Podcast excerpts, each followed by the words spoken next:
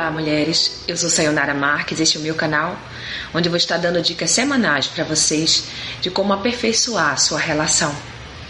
E eu vou começar com a dica de hoje. Está em Efésios 5, 22 a 24. E vou fazer a leitura.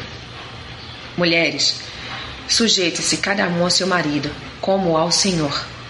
Pois o marido é o cabeça da mulher, como também Cristo é o cabeça da igreja que é o seu corpo, do qual ele é o Salvador.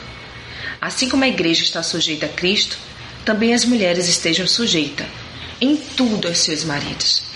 Então, vocês prestem atenção que o versículo fala que nós devemos estar sujeitos aos nossos maridos em tudo.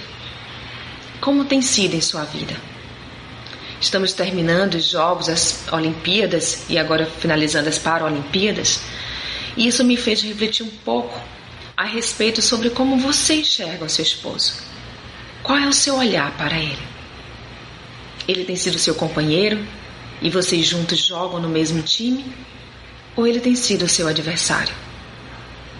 A mulher, muitas vezes, ela costuma interpretar as atitudes do seu esposo e concluir conforme aquilo que ela imagina ser. Mas será que você tem observado as atitudes de fato do seu marido? Será que você tem pensado em qual a intenção dele em determinadas atitudes que ele toma? Difícil, não é?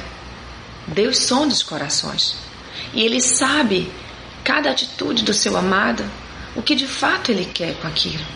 Mas e você? Será que esse seu olhar que você tem lançado para o seu marido é um olhar que, do que realmente é real? Ou aquilo que você simplesmente interpreta. O seu olhar para o seu esposo pode mudar a sua relação. Orar para que Deus transforme o seu marido é fácil. Agora, sujeitar-se a Deus para a sua própria transformação, isso é primordial. Muitas vezes, as atitudes dos nossos maridos são simplesmente e puramente reflexo daquilo que nós somos para com eles.